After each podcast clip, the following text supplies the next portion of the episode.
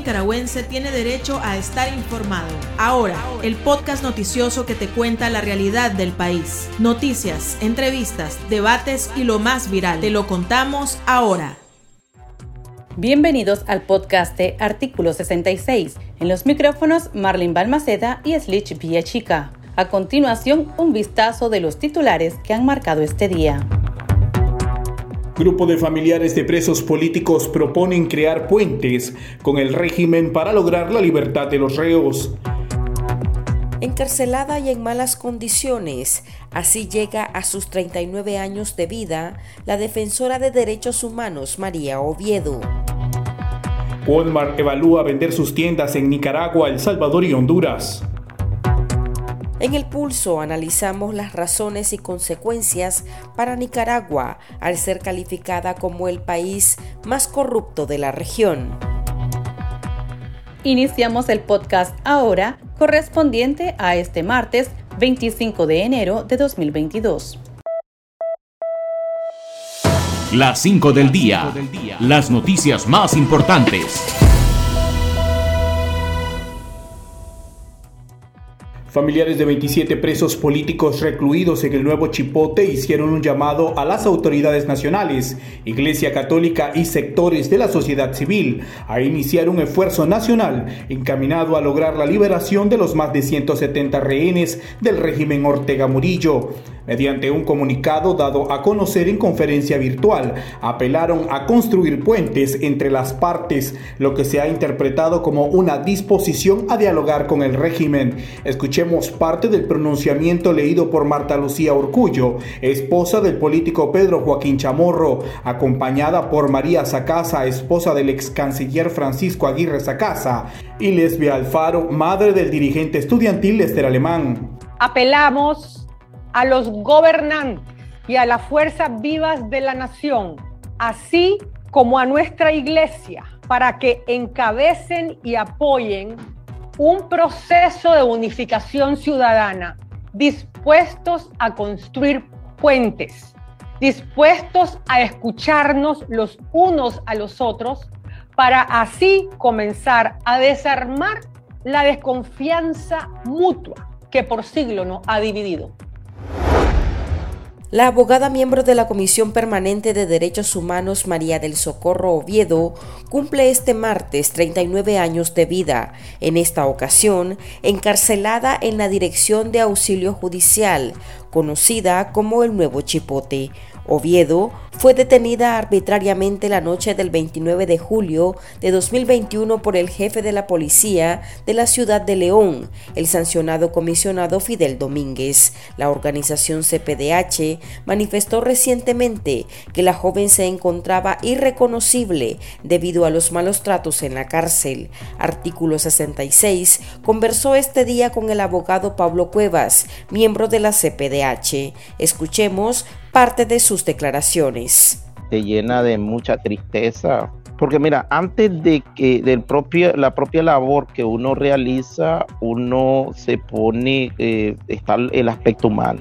Estamos hablando de una madre, una esposa, una hija. Y era una persona muy de familia, eran muchas actividades familiares, compartían cumpleaños y todo eso. Entonces esto te llama a la reflexión y te hace pensar que debe estar viviendo momentos muy difíciles, terribles diría yo, dado que si fuera otra circunstancia estaría departiendo, compartiendo y celebrando con la familia, ¿verdad? Y, en seis meses prácticamente no ha podido ni ver a sus hijos, increíble, ¿verdad? Siendo que un artículo constitucional menciona de que el sistema penal nuestro es humanitario. E incluso te habla de que la pena tiene un objetivo, ¿verdad? Y es provocar el cambio de conducta. Te habla de que no es castigativo. Y está pasando totalmente lo contrario, pues eh, las autoridades están haciendo lo posible para que no, no exista ese lazo familiar. Pues es increíble, pero eso está sucediendo. La empresa Walmart de México y Centroamérica anunció que está evaluando alternativas estratégicas para continuar operando en El Salvador, Honduras y Nicaragua, por lo que existe la posibilidad de crear alianzas o vender sus tiendas instaladas en estos países. La multinacional subrayó que los negocios de la cadena de tiendas en la región son sólidos, pero desean enfocarse en otros países, mientras los supermercados ubicados en Nicaragua, El Salvador y Honduras pueden seguir creciendo bajo una estructura diferente, aunque la filial mexicana de la estadounidense Walmart aclaró que no garantiza que el proceso resulte en una transición, afirmó que tiene interés en enfocarse en Costa Rica, Guatemala y México. Los estudiantes de la extinta Universidad Hispanoamericana volverán a las aulas de clases el 31 de enero en los recintos que ahora serán administrados por el Consejo Nacional de Universidades y la Universidad Nacional Autónoma de Nicaragua. Luego que el régimen le cancelara la personalidad jurídica a la WISPAN, se decidió que la UNAM será la encargada de emitir el título de los casi 4.000 jóvenes afectados, según el medio de comunicación confidencial. Un estudiante consultado por artículo 66 aseguró que los costos de la mensualidad serán modificados, alcanzando los 30 dólares sin distinción de carrera, lo que equivale a una reducción de hasta 20 dólares al mes. Según las cifras del Ministerio de Salud, Nicaragua acumula 221 fallecidos por COVID-19 y más de 17.600 casos confirmados desde marzo del 2020, cuando se detectó el virus en el país. La institución afirma que en los últimos siete días Nicaragua registró 46 nuevos casos y sostiene que el país registra una muerte a la semana desde octubre del 2020. Los datos oficiales contrastan con los del Observatorio Ciudadano COVID-19, que reporta casi 6.000 fallecimientos por neumonía y otros síntomas relacionados con el nuevo coronavirus. El pulso. Le medimos el ritmo a la realidad.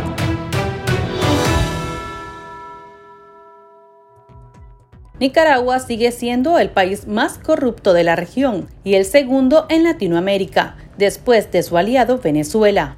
Así lo confirma el informe del Índice de Percepción de la Corrupción 2021, publicado este martes por la organización Transparencia Internacional. El estudio clasifica 180 países y territorios según el nivel de percepción de la corrupción en el sector público de cada uno, en una escala de cero, los muy corruptos, a 100 los muy limpios. Los países mejor puntuados a nivel mundial son Dinamarca, Finlandia y Nueva Zelanda, y los peores Somalia, Siria y Sudán del Sur. En Latinoamérica se ubican con una mediana puntuación Uruguay y Chile, y en Centroamérica Costa Rica y Panamá. La organización identificó que los países que vulneran las libertades civiles obtienen de forma consistente puntuaciones rojas. Conversamos al respecto con la abogada Marta Patricia Molina, experta en corrupción y Estado de Derecho. Fíjate que el año pasado eh, Transparencia Internacional había realizado algunas recomendaciones. Este, entre ellas estaba que se tenían que reforzar los organismos de supervisión, elaborar procesos de contrataciones abiertos, eh, defender la democracia y fomentar lo que son los espacios públicos y también este, eh, eh, publicar datos eh, pertinentes y accesibles. Entonces, nada de esta ninguna de estas recomendaciones fueron cumplidas por la Administración Pública Ortega Murillo. Entonces, por eso también se refleja la estrepitosa caída en el IPC para este año. O sea, nunca se había visto un puntaje tan decadente como el reflejado este, para, para 2021 porque lo que hace Transparencia Internacional es evaluar el año anterior. Entonces, este año publicó el IPC respecto al 2021. Entonces, la caída que tuvo fue de menos dos puntos respecto al año 2020 y este respecto a los otros años, pues es aún mayor, porque si comparamos, por ejemplo, con el año, qué sé yo, de 2013, 2014, Nicaragua había obtenido una puntuación de 28 sobre 100, siempre recordando que el parámetro de puntuación de que Transparencia Internacional utiliza es de 0 a 100. Y en el año 2016 y 2017 fue de 26 Y entonces lo que estamos observando es que cada vez que pasan los años, bajo esta administración pública, las instituciones públicas del país se llenan de más corrupción. ¿Por qué? Porque no están siguiendo las recomendaciones de los expertos, como es Transparencia Internacional, a través del índice de la percepción de la corrupción, que elaboran para que los países mejoren en temas de transparencia. Entonces, si no seguimos las recomendaciones, si no seguimos las recomendaciones y nos oponemos a cumplirlas, entonces el, resultado es este, mayor número, mayor este corrupción en la función pública del país. Transparencia Internacional en este caso lo está calificando, al igual que el año anterior, como uno de los tres países más corruptos de la región, junto a Haití, que obtuvo el mismo, la misma puntuación que Nicaragua y Venezuela, que, que, obtuvo una puntuación de 14. Entonces somos de los países más corruptos de, de la región. Algo que me llamaba la atención es que voy a leerlo textualmente, ¿verdad? Sí. Dice, dice de transparencia, conforme se erosionan los derechos y libertades y se debilita la democracia, el autoritarismo avanza, lo cual contribuye a aumentar más la corrupción. Es decir, que no es casualidad que sean estos países autoritarios los que tienen la puntuación pues en rojo en cuanto a corrupción. Sí. Así es, y por eso para este año Transparencia Internacional nuevamente vuelve a publicar otras recomendaciones y precisamente una de ellas está el tema de defender los derechos que permiten, por ejemplo, pedir cuentas al poder, eh, eh, la supervisión también del poder, eh, la defensa del derecho a la información del gasto estatal y la otra pues no, creo que es la corrupción transnacional entonces, si el país se sigue negando a cumplir estas recomendaciones que anualmente eh, Transparencia Internacional realiza, entonces lo, que vamos a obtener más en el país es lo, más de lo mismo. O sea que no vamos a mejorar en materia económica, en materia política, en materia social y en materia, en materia humanitaria. Porque todos los temas que tienen que ver con la corrupción se reflejan negativamente en estos aspectos. Entonces, era de esperarse también con la crisis política y sobre todo de derechos humanos que se están enfrentando en el país que este puntaje se dé. ¿Por qué? Porque la actual administración pública lo que está destinando es recursos para reprimir, no recursos para fiscalizar el gasto que se está haciendo en las instituciones públicas. Y eso salió reflejado el año pasado también en el anuario que publica la Contraloría General de la República. En el anuario ahí sale que, que la Contraloría no está realizando correctamente su trabajo y 104 instituciones de las 252 existentes no fueron fiscalizadas. Y si no fueron fiscalizadas, lógicamente que están así cometiendo actos de corrupción. No creo que las hayan dejado de fiscalizar de manera unilateral o por, por propia voluntad de los contralores de, de la República, informe de gestión anual se llama. Entonces, esto es lo que están haciendo, dejando de fiscalizar, dejando de supervisar el gasto público y destinando todo este dinero para, para lo que es la represión. O sea, ahí se reflejan en los informes que elaboran los organismos internacionales como Transparencia Internacional y por eso es la calificación negativa que tenemos. Bueno, me imagino que en, esta parte también podría verse reflejado los encarcelamientos arbitrarios, es decir, que los encarcelamientos arbitrarios y esta falta de respeto a las leyes también eh, suman para que Nicaragua se considere uno de los países más corruptos. Bueno, dentro de los parámetros eh, que utiliza Transparencia Internacional están lo que son las entrevistas a, personas eh, que pertenecen a ciertas instituciones, no, no del sector público, eh, pero sí que tienen mucha información acerca de los temas de corrupción, materia de derechos humanos, pero también de algunos organismos internacionales. Entonces, posiblemente en la metodología que se utiliza también tiene que ver un poco lo que es la materia de derechos humanos. Y, de hecho, en este informe aparece reflejado que la decadencia pues en temas de derechos humanos en estos países que están en esta puntuación que se acerca más al cero. ¿Y cuáles son las consecuencias, doctora? O sea, un país que está considerado uno de los más corruptos en la región se podría ver afectado en materia económica, por ejemplo, en préstamos o no necesariamente.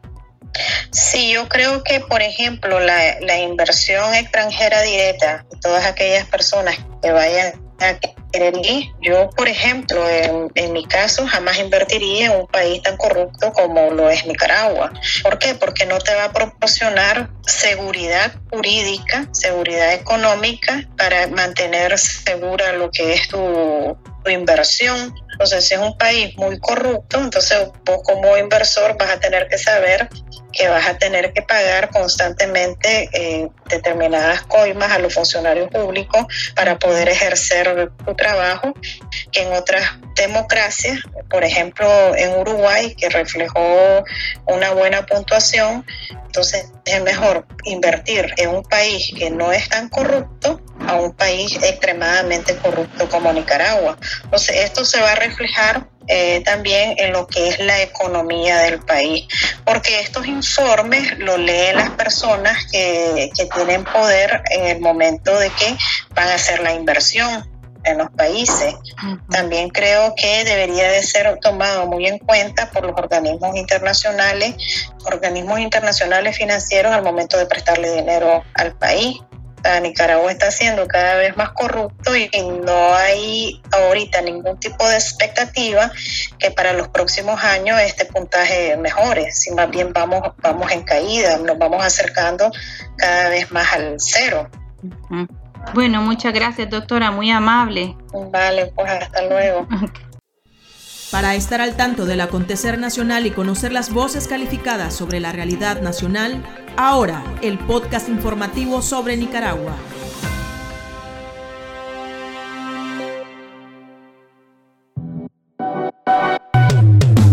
Tendencias, la viralidad de las redes sociales. El sacerdote Edwin Román, ex párroco de la iglesia San Miguel Arcángel de Masaya, afirmó a través de su cuenta de Twitter que la imagen del sandinismo en contra de los nicaragüenses se reduce a muerte, en referencia a los asesinatos por los que se responsabiliza el régimen de Daniel Ortega desde 2018. El religioso señaló que el Frente Sandinista de Liberación Nacional de Ortega y Rosario Murillo es sinónimo de destrucción, desempleo, hambre, exilio, represión, promover la ignorancia, dividir a la familia y encarcelar. A su vez, expresó que la dictadura se desmorona debido a la condena internacional. Aquí termina el episodio de ahora de Artículo 66 Continúe informándose a través de nuestro sitio web www.articulo66.com. Síganos en nuestras redes sociales. Nos encuentra en Facebook, Twitter e Instagram y suscríbase a nuestro canal de YouTube. Hasta la próxima. La información veraz y de primera mano está ahora. No te perdás el podcast noticioso que te cuenta la realidad del país. Compartí y pasa la voz.